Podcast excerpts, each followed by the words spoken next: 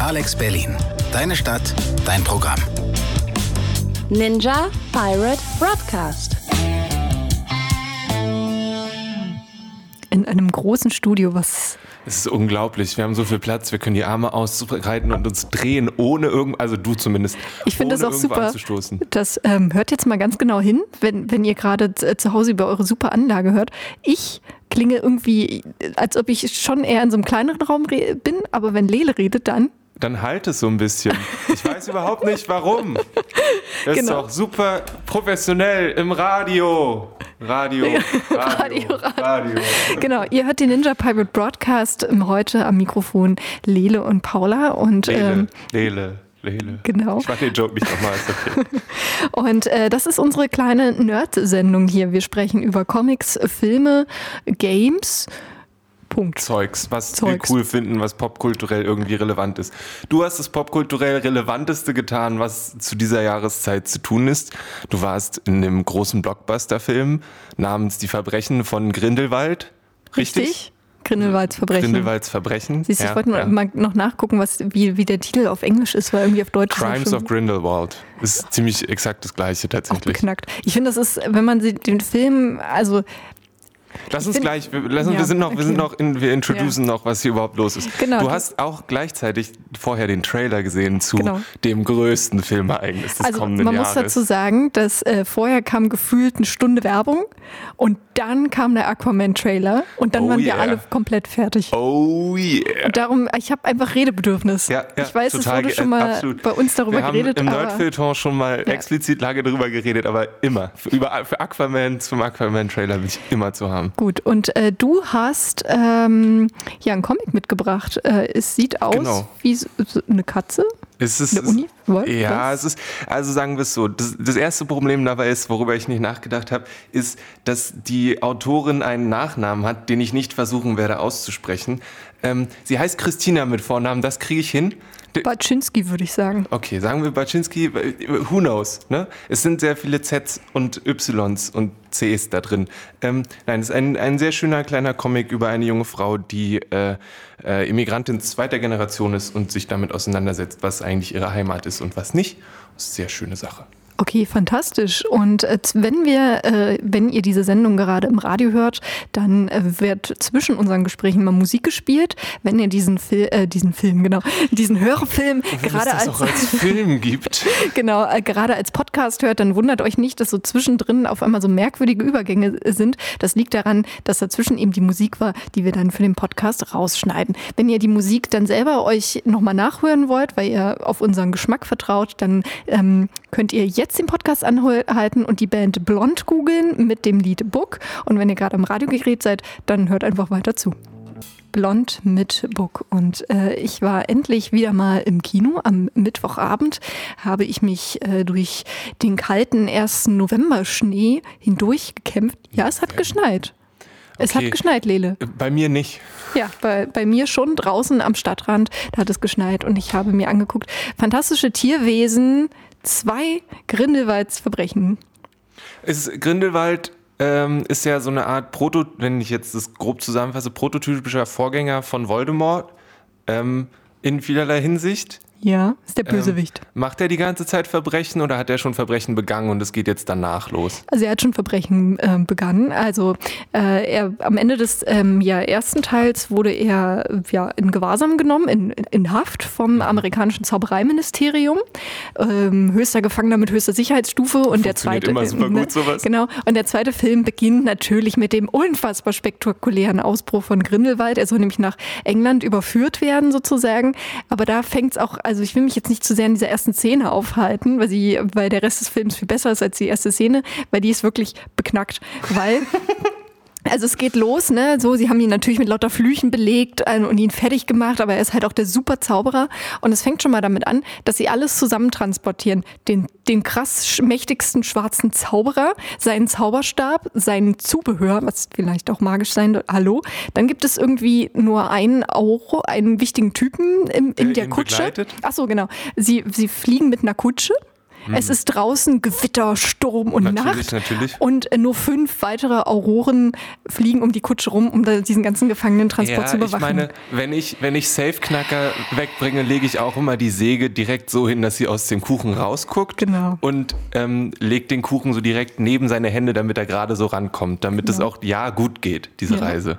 Also darum, diese erste Szene, es ist halt so, damit es so mega spektakulär und boom, bam, bam. Und ich hatte auch so im ersten, Teil, im ersten Drittel des Films vom Look äh, her den Eindruck, da wird ganz schön krass gerade auf die 3D Düse gedrückt. Also ich habe ihn in 2D gesehen, aber das war halt, das hat man gemerkt, auch im 2D, okay, die, die Bilder, die Einstellungen, die sind jetzt extra so gemacht, damit sie jetzt in 3D wahrscheinlich super gut rüberkommen. Okay. Und dass man voll auf diesen Effekt setzt, vielleicht ist es schöner. Ich kann halt leider kein 3D gucken, daher geht mir das so.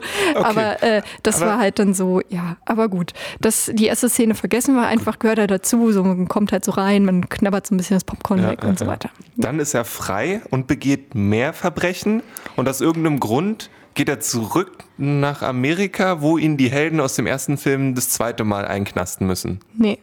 Da Okay. liegst du vollkommen falsch. Okay, also, wäre aber eine faire Vermutung gewesen, oder? Also, mal zur großen Backstory. Grindelwald, das ist wie gesagt der große Bö- Bösewicht. Und Grindelwald möchte halt ähm, ja, die Alleinherrschaft an sich reißen. Ähm, man kann ihn definitiv als Metapher lesen für äh, ja, die anderen, also der Film spielt ja in den 1920er Jahren, für die anderen Faschistoiden, die in der menschlichen Welt, äh, in der realen Geschichte es äh, gab, also wie halt Mussolini oder Hitler tatsächlich, ähm, der halt versucht jetzt geschickt äh, die Leute, ähm, die Zauberer, seine Anhänger an sich zu scharen und sie zu bequatschen mit irgendwelchen populistischen Parolen. Wir Zauberer, wir müssen frei sein und wir müssen hier zeigen, dass wir die Macht haben und die, die Nicht-Magier, die Muggel, die No-Matchs, äh, die machen ja nur Mist, ne? Ja, ja, Äh, und so weiter. Das ist uns, also sein großes Ziel ist halt offenbar die Weltherrschaft, beziehungsweise Dumbledore. Weil den gibt's damals schon. Der junge, frische Dumbledore ist Professor in, ähm, in Hogwarts, ist damals allerdings auch schon ein bisschen unangepasst. So. Und die Harry Potter Leserinnen und Leser und Angucker wissen ja, dass es da eine sehr enge persönliche Beziehung zwischen Grindelwald und Dumbledore gab. Und die wird auch langsam in diesem Film so ein bisschen erklärt. So, das ist die große Rundum-Story. Okay. Im Film konkret, du darfst gleich fragen, Lele. Ja. Im Film konkret ist so eine der Hauptfiguren Newt Scamander. Das ist ein, ja, ein Magikologe.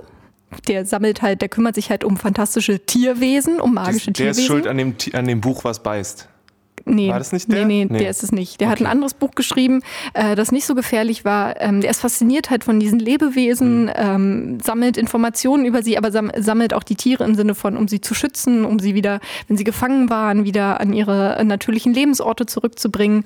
Und äh, er interessiert sich eigentlich auch nur für diese Tiere.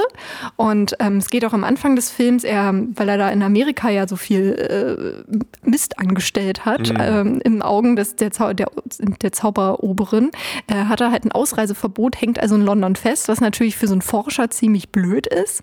Und ähm, er bekommt dann das Angebot gemacht, also wenn er ähm, Credence äh, jagt und äh, Wer ist Credence? Credence ist ein Squib, der im ersten Teil auftaucht und ein Squib ein Squib ist ja ein Zauberer, ähm, ein Zaubererkind sozusagen, ähm, das aber keine magischen Fähigkeiten hat. Ja. Oder das magische Fähig Fähigkeiten genau nicht richtig aus. Na, Hagrid, ja, ähm, Mr. Filch, mit Mr. Filch ist Okay, ein Squib. gut, ja, ja. Genau. Und ähm, bei ihm ist das so, die, die Theorie ist bei ähm, in diesem Harry Potter-Universum so, wenn, wenn Kinder, auch wenn, wenn deren Zauberfähigkeiten eben nicht mehr nicht gefördert werden an einem bestimmten Punkt, also vor allen Dingen unterdrückt werden, Mhm. dann ähm, passiert was ganz Schreckliches. Das passiert halt mit Dumbledores Schwester. Das wird ja in den Büchern angedeutet, in den Mhm. Harry Potter Büchern. Und in den Filmen wird das dann ausgeführt, dass dann auf einmal diese Leute sich quasi in so eine schwarze, wütende Materie umwandeln. So. Genau. Ähm, aber da, das geht halt, ist halt mehr so eine Metapher für man dreht sich um. Okay. So. Ku- Kurze Zwischenfrage. Wäre das ein einfacher Weg gewesen, Voldemort aus dem Weg zu drehen, wenn sich Harry Potter als Horcrux einfach umgedreht hätte? Was? Nee, Lene, du bist halt auf dem völlig falschen Level. Lass mich noch eine kurze Ende gut. erklären. Ähm, genau, also Credence äh, lebt immer noch. Ganz kurz, wenn, wenn ihr nicht wisst, wer Credence ist, guckt euch einfach erstmal den ersten Teil an. Ähm, Das würde ich sowieso empfehlen. Guckt euch erst den ersten Teil an und dann den zweiten Teil. Ähm, jedenfalls äh, bekommt Newt Scamander das Angebot, hey, du darfst wieder raus aus dem Land, wieder deine krasse Forschungsarbeiten machen, wenn du losziehst für uns und Credence umbringt. Und Newt Scamander, Fre- Freund aller Lebewesen, sagt so, nee, seid ihr bekloppt, ich bringe doch niemanden um. Ja. Ähm, und dann versucht sein Bruder ihn zu überreden, hey, wir, wir stehen hier kurz an einem Rand von einem Krieg, Grindelwald, ähm, versucht doch auch Credence zu kriegen und du musst dich jetzt politisch positionieren, du musst dich auf eine Seite schlagen. Mhm. Und Newt Scamander sagt, nein, ich schlage mich auf keine Seite. So. Also mhm. er will sich auch nicht für die gute Sache gemein. Er Gute Story zu der aktuellen Zeit. Genau, er, er, schlägt sich so. Das ist so eine Story. So, und dann kommen diese ganz viele Personen auch aus dem ersten Film. Letztendlich landen sie dann alle in Paris. So, uh, Paris. Ups, in Paris. Da besorgt sich Grindelwald auch eine Wohnung und so weiter und ruft seine magischen Zauberer, seine Anhänger zusammen und so weiter. Und Newt Scamander ist nach Paris nämlich gekommen, dann nicht wegen Credence, der auch in Paris ist, sondern, surprise, surprise. sondern wegen Tina, denn Tina, in Tina ist er ein bisschen verliebt und ähm, versucht das wäre sie. so ein Film ohne eine Liebesgeschichte. Genau, ja, ja. Aber äh, gleichzeitig ähm, hat ihm halt auch Dumbledore beauftragt, äh, Credence zu finden oder gebeten, Credence zu finden und ihn sozusagen ähm, davon abzuhalten, auf die dunkle Seite der Macht zu wandern. Und jetzt noch ein abschließender Satz zur Handlung, bevor wir, glaube ich, erstmal ein Lied spielen. jetzt habe ich so einen Monolog gehalten. es ist generell sowieso total verwirrt, was die Handlung angeht. Aber keep on, go, keep on going. Na okay, ähm, dann, dann fasse ich nochmal ganz kurz nee, zusammen. Ja, pass auf. Also wir haben Grindelwald, der böse, der, ähm, der böse krasse Typ, der eigentlich, der die Weltherrschaft A haben haben will und B Dumbledore beiseite schaffen möchte. Dumbledore wiederum ähm, würde gerne auch, ähm, das Problem ist aber, dass Grindelwald und Dumbledore, das deutet sich so an, nicht gegeneinander kämpfen. Also es ist dann auch die Frage vom Zaubererministerium, hey Dumbledore, kannst du dich nicht mal um Grindelwald kümmern? Und Dumbledore so, äh, äh nee, äh, ich mache mich mit euch nicht gemein, äh, nee, äh, geht mal bitte wieder. Und alle denken so, hey Dumbledore, mach das doch einfach, okay, weil du früher in ihn verliebt warst oder was? Ja, stellt sich dann raus, ist ein bisschen komplizierter. Er kann wirklich, die zwei können nicht gegeneinander kämpfen tatsächlich. Weshalb Credence ins Spiel kommt, weil über Credence versucht Grindelwald Dumbledore zu vernichten. Okay. Okay. So, darum ist Credence so wichtig. Mhm. Und Credence wiederum ist ein Waisenjunge und weiß halt nicht und wird von der Frage getrieben, woher komme ich denn? Wer sind meine mhm. Eltern? Und warum bin ich offenbar ein Zauberer, aber wurde mir diese, diese, ähm, wurde es unterdrückt? Warum hatte ich nicht die Chance, das auszuleben? Warum mhm. habe ich so ein dämmerliches Leben? Das ist die Story. Okay, okay, der nächste Song heißt Nosebleed Weekend und der fasst diese ganze Situation eigentlich ziemlich gut zusammen. Mehr findet ihr auf dragonseateverything.com oder auf facebook.com slash dragonseateverything. So, wir haben jetzt die Story von Grindelwalds Verbrechen ja. uns angeguckt. Ich habe jetzt einige Fragen. Mhm. So, die erste Frage ist für mich großer ähm, interessanter Punkt in der Vordiskussion und so weiter und so fort. Du hast es kurz auch angesprochen, ist ja, dass Joan K. Rowling irgendwann auf die Frage hin, warum denn niemand in ihren Büchern queer ist, mhm. gesagt hat, ja, äh, Dumbledore. Dumbledore mhm. ist äh, queer, ist schwul. Ähm, und dann irgendwann hat sich ausgedacht, ja, mit Grindelwald ist da irgendwas. Und jetzt die Frage, ist da irgendwas? Ja. Also so richtig, also so, oder ist es nur so ein, so ein, so ein off-the-screen, maybe it's happening sometime, nee, anywhere und eigentlich gar nicht, weil geht ja nicht, große Produktion. Doch, das, das, wird schon relativ deutlich gemacht in dem Film. Also zu dem Zeitpunkt, wo der Film steht, ähm, spielt, haben sie sich äh, schon sehr weit voneinander entfernt und hm. Grindelwald ist schon böse. Also es gibt ja die Geschichte, dass sie eben in der Jugend zueinander fanden und äh, vor allen Dingen Dumbledore ja wohl sehr fasziniert und angetan von Grindelwald war, also sich auch sehr in seine Welt hat rein einziehen lassen. Und ähm, es gibt dann, es gibt ja im Harry Potter, und das ist jetzt, Achtung, Spoiler Alert, aber Leute, ne, guckt euch den Film an. Ähm, das ist ja so, es gibt ja den Spiegel Nagreb, mhm. ähm, in den ja auch Harry äh, guckt ne, und seine Familie sieht. Und dann fragt sich ja Harry, ähm, dann sagt ja Dumbledore zu ihm, äh, dass er auch mal, ähm, dass er auch die Situation kennt, dass er immer vor diesem Spiegel wieder gestanden hat und auch fast verzweifelt wäre daran. Ja, ja. Und dann fragt sich später Harry, was wohl Dumbledore da drin sieht. So. Und ähm, dann gibt es halt die Szene, wie Dumbledore da in, zu der Zeit, wo die fantastischen Tierwesen spielen, in den Spiegel guckt. Mhm. Und was sieht man? Man sieht ihn halt, äh, man sieht halt Grindelwald. So. Aber sieht man nur Grindelwald neben ihm stehen? Oder? Man sieht erstmal nur Grindelwald, den jungen Grindelwald, dann I auch den, details now. dann den alten Grindelwald und äh, dann sieht man halt die zwei Jungen, den jungen Elvis und den jungen ähm, Gellert, ähm, wie sie einen Blutschwur machen. Hm. Und wenn ihr jetzt vorhin aufmerksam zugehört habt, dann versteht ihr jetzt auch warum, ne? Und so weiter. Spoiler und ja, Spoiler, okay. ne? Gut, und okay, also, ne, ja, und sie greifen ja. sich so an die Hände und es ist so, ne? Ah, okay, also fast Immer noch viel der Fantasie überlassen. Genau, aber eine sehr tiefe Beziehung. Ich meine, man macht nicht umsonst einen Blutschwur.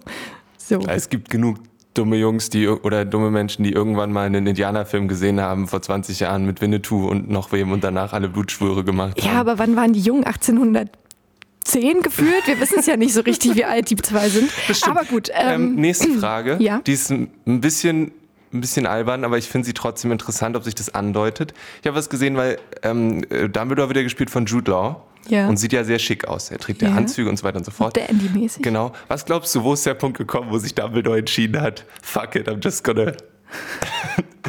also, ich lasse den schicken Anzug irgendwo liegen und ziehe mir stattdessen irgendwelche Ja. Regenbogenroben an oder so. Ja, genau. Das ist ja auch, das kommt ja auch im generell in den Harry Potter-Filmen nicht so ganz rüber. Da ist ja auch Dumbledore sehr staatstragend und teilweise ja dann, das wird ja auch kritisiert, ne, dass er in manchen Szenen dann auch, auch ähm, ja, also dieses Schrullige, das Ja. ist irgendwie am Anfang noch da, ne? aber das wurde ja sehr rausge rausgestrichen aus den Filmen und das fehlt tatsächlich auch dort so. Hm, okay. Da ist er eher in die Richtung Dandy-mäßig, ne? Und ähm, auf der einen Seite ist es natürlich nicht verkehrt, irgendwie auch einen Menschen verändern sich ja, Ja, auch oder, klar. oder trauen sich erst später dann Ja. Sachen rauszukehren. Aber tatsächlich so ein bisschen so das Schrullige, das fehlt schon so. Hm, okay. Ähm, aber ich glaube, das würde vielleicht, also dann wäre es auch eine, vielleicht auch eine andere Figur. Mhm. Aber mal, mal gucken. Das wird ja auch noch spannend, wie sich diese Figur dann auch erst in den nächsten Filmen zeichnet. So. Okay. Ja. Ähm, ist der Film denn spannend? ja. Und glaubst du, also hast du zu jedem Zeitpunkt gewusst, was gerade passiert? Also es geht viel, wie es auch bei Harry po im Harry Potter äh, Universum geht es viel eben um Stammbäume, um Beziehungen von den Figuren zueinander, so viel um diese Abstammung. Ähm, zum Beispiel Credence, der herausfinden will, wem, wem gehört er. Und da wird dann ähm, quasi so eine falsche Fährte in dem Film gelegt, sage ich mal. Und ähm, es ist immer so ein Herausfinden, ah, okay, die Figur zu dem und so, ne? Und ähm, das macht es natürlich schon spannend und zugleich finde ich, ist der Film auch, auch spannend gemacht, in, insofern, dass er halt äh, ja, aufregende Elemente enthält. Oder zum Beispiel vor allen Dingen diesen im, im letzten Drittel dann der Punkt, wo halt ähm, Grindelwald zur großen Versammlung ruft und wo es darum geht, dass Figuren äh, sich entscheiden, auf welche Seite sie gehen. So, und auch Figuren, die wir sehr gut kennen aus, aus, den, äh, aus dem ersten und dann dem halben zweiten Film, den man bis dahin gesehen hat. Und äh, wo sich eben zeigt, okay, es gibt eben kein Schwarz-Weiß oder so viele Leute sind für diese Reden anfällig. So. Und äh, das macht es natürlich schon spannend, weil es dann auch sehr schmerzhaft wird für einige Figuren. Okay. Ja. Und ich finde tatsächlich, ähm, es war so, ja, mir ging das so im ersten Teil so, auch wenn ich den nicht mehr so ganz präsent hatte. Ich hatte irgendwie so den Eindruck, so am Ende war dieser riesen Endkampf und den fand ich ganz schön lang. Und das fand ich diesmal so ein bisschen ab, das war so ein bisschen aufgeteilt, hatte ich den Eindruck Okay. über den Film, so Ja. dass es nicht zu lang war. Es gibt zwar am Ende auch nochmal so eine ganz große Kampfszene, aber die fand ich war nicht so mega lang. Die war dann irgendwie ein bisschen pointierter, sag ich mal. Okay.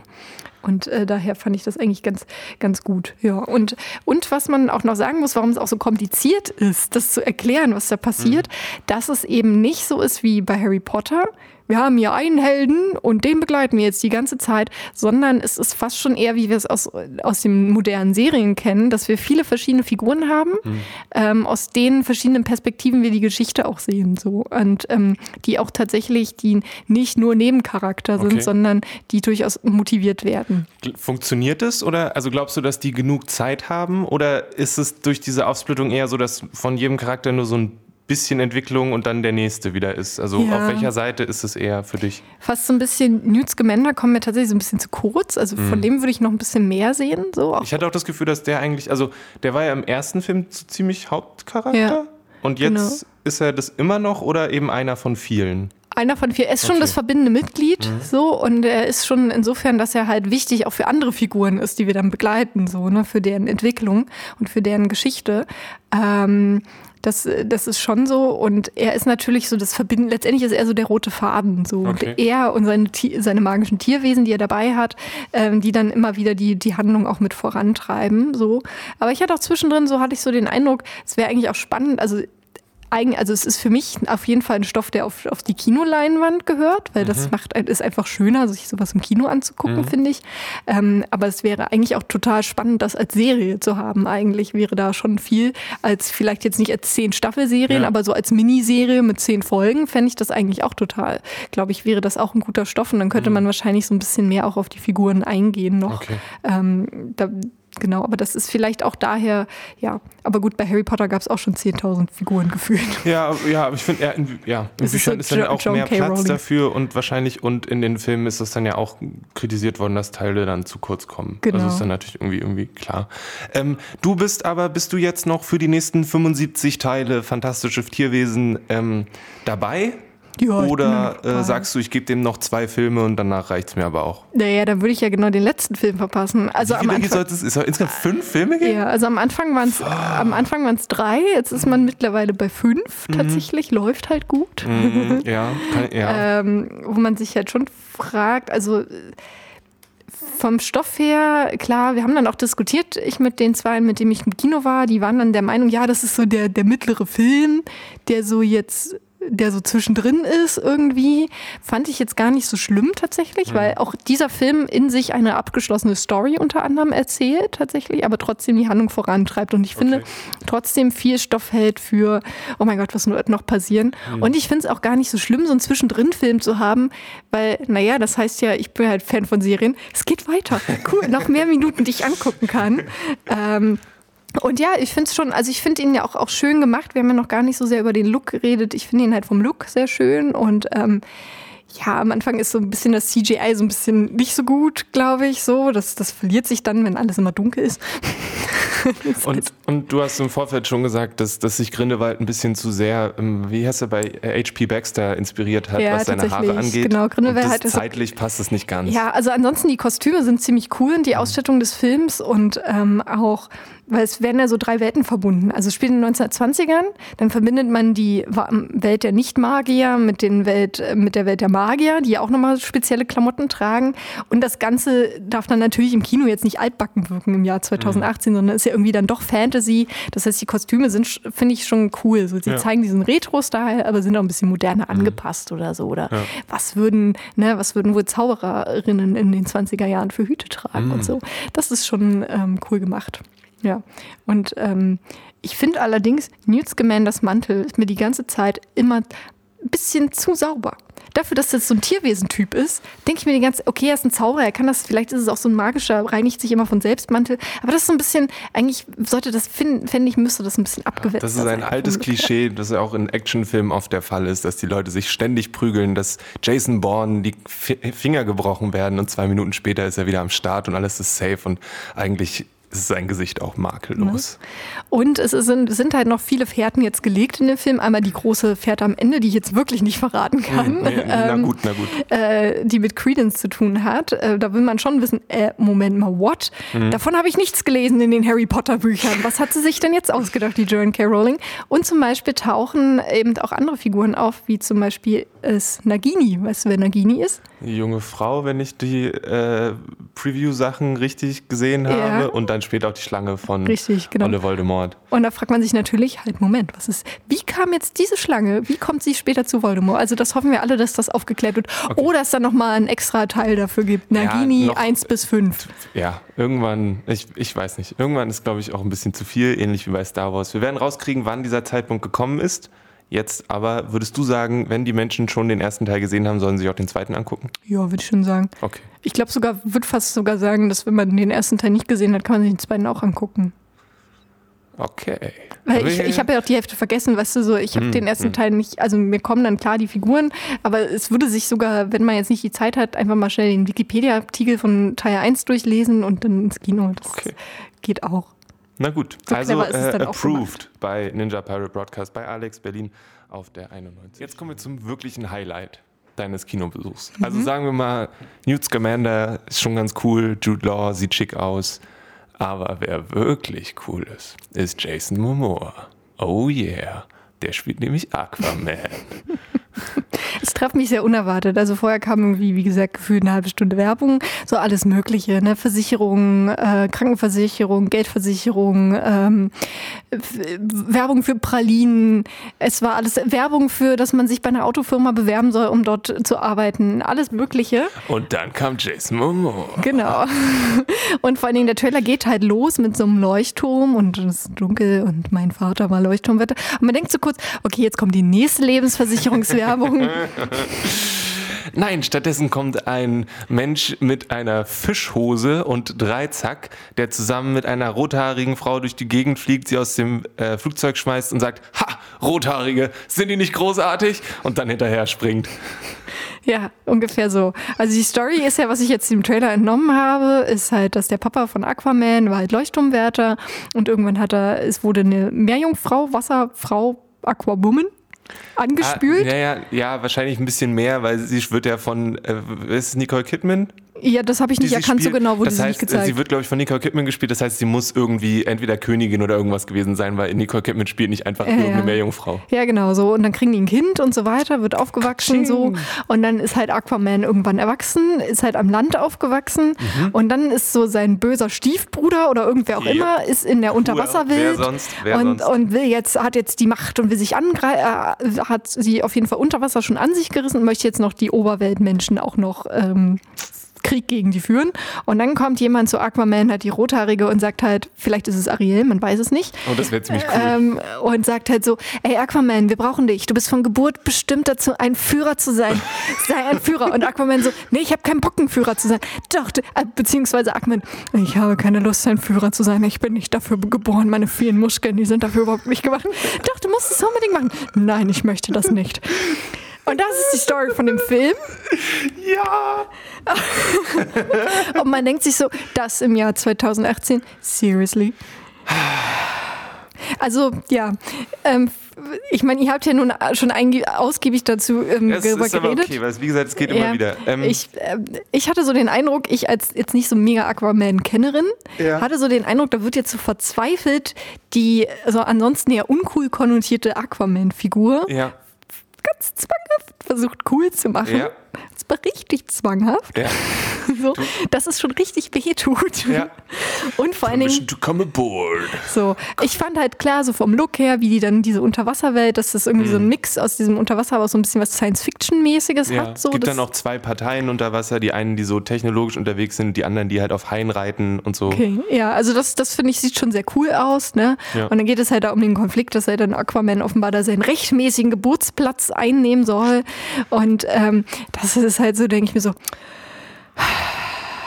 Das ist, es ist aber, ich finde, in dem, äh, ich stimme dir auf jeden Fall zu, in dem Kern ist aber irgendwie so eine spannende Sache, weil du hast dann diese, diese Ursprungsstory, die ja genau das ist, worauf das irgendwie basiert. Ja. Und dann auf der einen Seite zu versuchen, okay, wir machen jetzt nicht das, worauf unsere ganze Sache basiert, aber wir müssen trotzdem irgendwie darauf basiert sein. Und das finde ich eigentlich einen interessanten Konflikt, weil wie, also wie erzählst du denn tatsächlich eine Aquaman-Story, wo eben dieser Struggle, der auch in anderen Filmen gut funktioniert hat, der bei Black Panther gut funktioniert hat, wo es darum geht, na, ist er jetzt König oder nicht, will er das überhaupt, so, der anderswo gut funktioniert hat, wie, wie transportierst du das in, nach unter Wasser, so.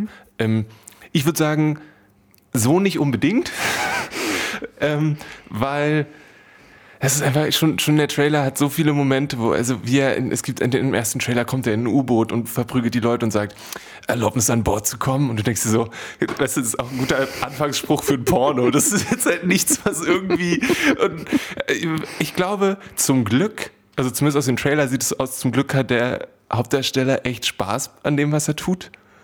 So, also ich glaube, dem macht es einfach super viel Spaß. Und wenn das nicht so wäre, wenn der auch noch keinen Bock drauf hätte, dann könnte man den Film, glaube ich, komplett in die Tonne werfen. Ja. Aber so ist es einfach nur ein Dude, der immer mal wieder ein, zwei Stoner-Witze reißt und aus dem Flugzeug springt und sich total dumm anstellt die ganze Zeit und am Ende vielleicht die Welt rettet. Ich finde so storymäßig ist es ganz interessant, das tatsächlich mit dem zweiten Teil von Fantastischen Tierwesen zu vergleichen, weil ich habe es vorhin ja schon angesprochen, dass Newt Scamander sich erst nicht auf eine Seite, also auch raushalten will. Und so ist es ja am Aquaman auch so, nee, äh, ich habe da keinen Bock jetzt, mich mit irgendwas, ja klar, die Welt geht unter, nee, nee. So, so ist es ja auch so ein bisschen ähnlich, dass Newt Scamander dann eben auch merkt, er kann sich nicht raushalten, so er muss sein Teil sein, auch um vor allen Dingen erstmal ganz persönlich die Menschen zu schützen, die er, die er liebt. Ne? Ähm, und natürlich auch sich selbst. Es gibt aber eben dann auch in diesem Film, der sich ja eben viel um diese Stammbäume dreht, hin und her, dann im Moment, wo ähm, zu Credence nämlich Nagini sagt, ähm, als Credence halt sich fragt, also als der Moment kommt, ob Credence sich jetzt Grindelwald anschließt. Mhm. Ähm, und sie sagt zu ihm so, und er sagt, er weiß, wer meine Familie ist. So, er kennt die Antwort, also Grindelwald lässt ihn glauben, dass er das wüsste. Und sie sagt, ja, aber scheiß drauf, es ist trotzdem ein schlechter Mensch. Ne? also das sagt sie nicht so ausführlich, ja, aber das ist ihre Botschaft. Das ist doch egal. Es ist egal, wer deine Eltern waren oder nicht. So, es kommt drauf, wer du bist, was du mhm. machst. So, ne? Das ist, fand ich, äh, mit den entscheidendsten Moment eigentlich in diesem Film, was, glaube ich, dann noch spannend in den nächsten Teilen halt wird. Okay. Wir wissen ja auch überhaupt nicht, was aus dieser Figur dann wird. Ähm, und äh, ja, genau, da, daher fand ich das irgendwie auch spannend so. Ne? Man kann eigentlich auch diesen Spann, Spann, Stammbaum-Ding vielleicht auch umgehen. Ja, Aber gut, wenn so ein natürlich. Bösewicht an der Macht ist und so. Ja, irgendwie muss erstmal demokratische halt Wahlen den, Dann hast du halt auch den Dreizack in der Hand und so und dann ist dein T-Shirt auch plötzlich weg, weil du bist ja unter Wasser, aber deine Hose ist immer noch da, weil warum auch halt nicht, ne? Und dann glitzern deine Muskeln in der Sonne und dann ist halt eh, also dann musst du halt zuschlagen, geht ja dann auch nicht anders. absolut, irgendwie, ne? Nun gut, also ist, Aquaman. Ja, ja. 20. 20.12., Entschuldigung. Ja, wirst du dir ihn angucken? Ich, unter den richtigen Umständen schon. Mhm. So, ich weigere mich in ein Kino zu gehen, ähm, wo ich dafür bezahlen muss, dass ich ähm, extra dafür bezahlen muss, dass der Film auf einer Leinwand ist anstelle des, des einfachen Eintrittspreises quasi. Mhm. Also nur weil er zwei Minuten länger ist oder so eine Sachen. Ähm, und wenn der Film dann da läuft, wo ich ihn mir gerne angucken möchte, was ich ehrlich gesagt nicht glaube, weil es Aquaman ist, dann gucke ich mir den vielleicht auch an, weil es bestimmt super unterhaltsam ist. Ich weiß dann nicht, ob ich den Menschen der Lieblingszuschauer bin, weil ich wahrscheinlich in den falschen Momenten sehr laut lachen werde, weil es ist Lele. Und der Film bietet sich einfach auch perfekt an. Aber mal gucken. Ich glaube, man sollte diesen Film auch nicht zu sehr ernst nehmen. Nee, nee, bitte nicht. Bitte, bitte, bitte nicht. Ja wenn man dieses Ärztelied hört aus dem Jahr, ich weiß nicht, 1983 oder so, äh, dann äh, freut man sich als echter Ärztefan natürlich absolut auf die Gesamtbox, die demnächst erscheint und die noch viel mehr von diesen Schätzchen verdanken. Obwohl ähm, neulich unter einem Video jemand gepostet hat, wird eigentlich Stulle mit Jagdwurst je veröffentlicht und es steht leider nicht auf der Trackliste von dieser, äh, oh, dieser no. Gesamtbox, weshalb man eigentlich denkt, ist dann eigentlich kaufen eigentlich sinnlos, wenn nicht Stulle mit Jagdwurst drauf ist. Meine Hoffnung ist eigentlich, dass von den, weiß nicht wie vielen CDs, die da drin sind, die Hälfte nur Sprüche sind von Live-Shows. Die dann so wie auf dem Nach uns die Sintflut ja. ist ja einmal dieses Viertelstunde Sprüche-Ding. Das sind einfach nur 15 CDs Sprüche. Nee, tatsächlich nicht. Schade. Ja. Das wäre echt cool. Aber hey. Das ähm, kommt dann später irgendwann mal. Genau. Äh, als Abschluss, jetzt in der letzten Viertelstunde vom Ninja Pirate Broadcast bei Alex Berlin auf 91.0, möchte ich euch einen kleinen Comic vorstellen. Und zwar heißt der Retrograde, Or Retrograde Orbit. Ich zeige ihn jetzt Paula nochmal, auch wenn sie ihn schon längst gesehen hat. Genau, man, man sieht, äh, also man sieht ein Cover, das ist. Ähm, man sieht ein Cover, sehr auf, gut, lass uns weiterreden. Im, im, äh, Im, Hintergrund, der ist schwarz mit so ein paar Sternchen äh, und Planeten und äh, vorne steht eine, ja, ich, ich würde sie jetzt mal weiblich konnotieren, ein ja. Wesen. Also sie hat so ein langen Zopf. Sie hat aber, sie hat was Katzenartiges an sich, so vom Gesicht her, vom, vom Look her, aber auch was, was Mensch, was Humanoides. Eine Humanid, Humanide Felidae Katze. ähm, genau, das Ein Ganze ist dann, Wesen. genau, und das Ganze dominiert dann mit den Farben Türkis, Lila und Rot.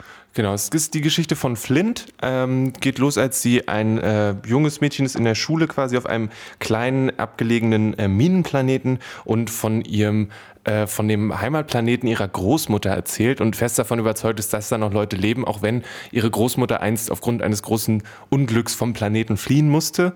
Und ähm, diese dieses, ich gehöre eigentlich woanders hin und meine Heimat ist eigentlich eine andere, ist dann was, was durch diese ganze Geschichte durch, sich durchzieht, weil wir Flint so ein bisschen beim Erwachsenwerden zugucken. Ihre Mutter, die auf diesem neuen Planeten aufgewachsen ist, für die ist war Doma, so heißt dieser Planet, wo die Großmutter aufgewachsen ist, nie wirklich die Heimat. Die ist halt so. Und warum das jetzt für Flint so ist, dass auf jeden Fall sie woanders hin möchte, ist so ein bisschen unklar. Ähm, aber trotzdem ist es, was ihr sie selbst so dominiert und deswegen geht es eigentlich um dieses diese äh, Immigrationserfahrung. Ihre Großmutter macht dann immer das Essen von von da und so weiter und so fort. Und ähm, natürlich gibt es die die schwierige Jugend ähm, und äh, das noch schwierigere Halberwachsensein und so weiter und so fort, bis irgendwann ähm, sie dann doch ihre Heimat findet. So, wo die jetzt ist, möchte ich an der Stelle nicht verraten, aber ähm, es ist sehr, sehr schön gemacht. Ich kannte die Christina Baczynski, die das gemacht hat. Das ist ihre erste äh, sogenannte Graphic Novel, ihr erster längerer Comic, ähm, der auch einen Buchrücken hat, sagen wir es so. Die hat vorher so kleine Scenes gemacht, ähm, eben von diesen kleinen Scenes, weil die hat auch was gemacht über How to Make a Scene und so weiter. Ähm, und äh, die ist super detailliert, super schön. Die hat richtig viele schöne, viele kleine Striche überall und ähm, ist einfach ein sehr schönes Leseerlebnis. Ähm, und es gibt so eine schöne Szene, ich zeig dir das mal kurz. Da sitzen die zu dritt am Abendbrotstisch und essen eben dieses äh, heimatliche Essen. Die Mutter, die ganz links sitzt, guckt ihre Tochter an und sieht total stolz aus. Und die Großmutter, die guckt sich ihr Essen an und denkt, ja, das habe ich gut gemacht, dieses Essen. Und die Tochter sitzt an der Seite und man sieht ihr einfach so sehr an, wie sehr sie dieses Essen genießt. Und ähm, so dieser Genuss ist gegenübergestellt mit ganz viel dann natürlich auch Problemen und Trauer und so weiter, wie das so ist in der Jugend von verschiedenen Leuten. Ähm, aber es ist einfach ein sehr schönes Leseerlebnis. Okay. Nenn doch nochmal den Titel nieder. Das Buch heißt Retrograde Orbit, ist bei Avery Hill Publishing erschienen und ähm, ja, ist eine sehr schöne Sache. Krass, ich hätte, ich hätte Blockflöte oder sowas erwartet, also was leicht zu transportieren ist, aber das klingt echt beeindruckend. Ninja Pirate Broadcast. So, Paula, du hast ja vorhin gesagt, dass Serien so dein Ding sind. Ich weiß aber auch, dass du eigentlich mit anderen Dingen zu tun bist. Aber wenn du jetzt prokrastinierst, was guckst du dann gerade? Friends. Friends. Und ich bin schon bei der, ja, über der Hälfte der neunten Staffel und die Serie hat nur zehn Und was Staffeln. machst du, wenn du prokrastinierst und die zehnte Staffel vorbei ist? Hast du schon einen Plan? Hast du schon eine Liste? Ja, also es gibt natürlich schon so, na, parallel gucke ich natürlich dann irgendwie noch andere Sachen, so wie Buffy bin ich gerade dabei, Mhm. mich durchzuarbeiten. Das wird, glaube ich, auch nochmal eine schöne Sonderausgabe, wenn Maurice und ich dann mal über Buffy diskutieren werden. Ähm, da wird es auch gerade richtig spannend. Ähm, ich habe mir jetzt hingelegt Moonlightning.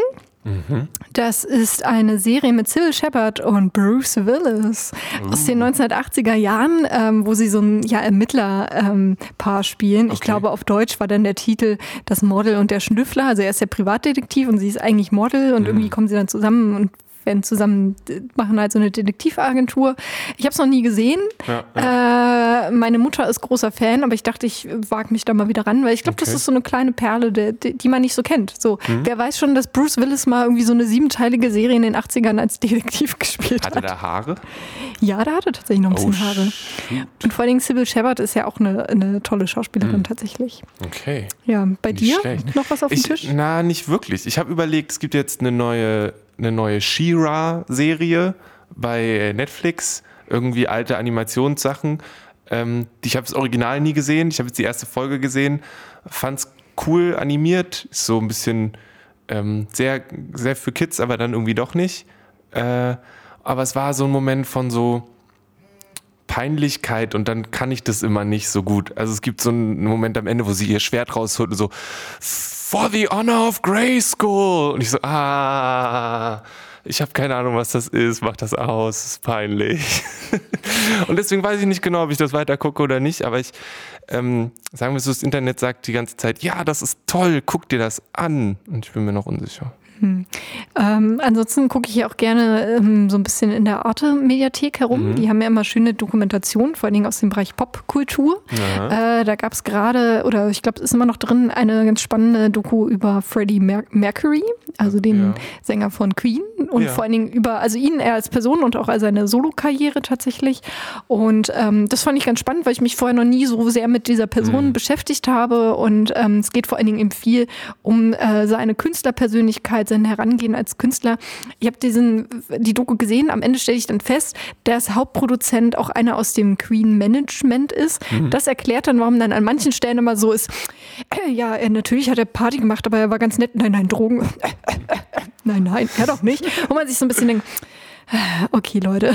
Also da merkt man, ansonsten ist es halt äh, wirklich spannend, auch ein sehr persönlicher Einblick, auch ähm, so roter Faden, so ein langes Interview mit Freddie Mercury ähm, aus den 80er Jahren. Und ich habe angefangen zu gucken, auch bei Arte eine Doku über David Bowie, seine letzten fünf Jahre. Okay. Und ähm, heißt sie, bezieht aber auch die Vergangenheit mit ein. Und die Hauptthese ist quasi, dass man an David Bowies Musik, wenn man eigentlich weiß, wonach man suchen muss, ist sie sehr autobiografisch und sehr an ihn angelehnt. So. Und ähm, das ist auch spannend, ähm, weil bei David Bowie ging es mir ganz, ganz lange tatsächlich so. Ist ein bisschen böse.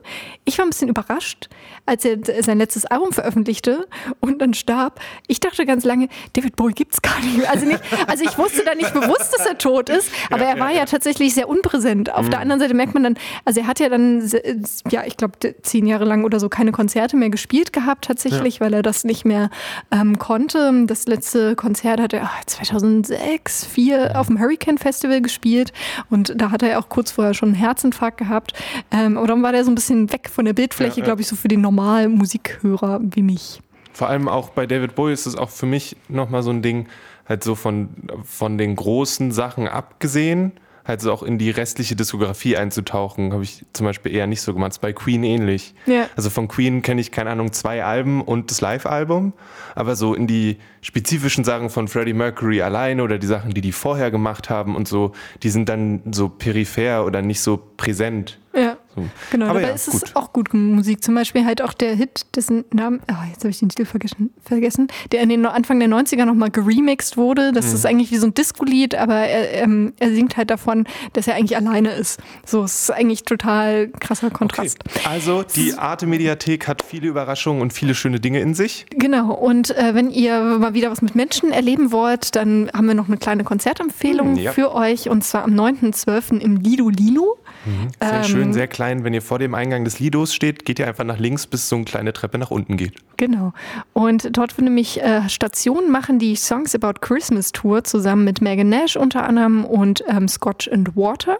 Das ja. ist so ein Event, was immer regelmäßig stattfindet, vom Label Devil Duck ähm, ja, initiiert. Und die Bands, es sind, glaube ich, in dem Fall drei Bands, ähm, die proben immer vorher zusammen, kurz vorher vor der Tour und spielen dann gemeinsam die ihre Stücke, also die eigenen Stücke der Bands jeweils aber zusammen und fügen das zu so einem ein, ein, ein, ein Mensch heute zu einem einzigen, einzigartigen Abend zusammen. Genau. Und das am 9.12. dann also in Berlin. Und als Einstimmung hören wir jetzt hier schon mal Megan Nash mit Salted Salamanders. Ansonsten war dies der Ninja Pirate Broadcast. Und wir freuen uns natürlich, wenn ihr wieder einschaltet oder uns im Internet hört, den Podcast abonniert. All solche Dinge, die man halt so machen kann. Nicht. Das war jetzt du musst den anderen nehmen, ah. so wie die andere zwei. Mehr findet ihr auf dragonseateverything.com oder auf facebook.com slash dragonseateverything.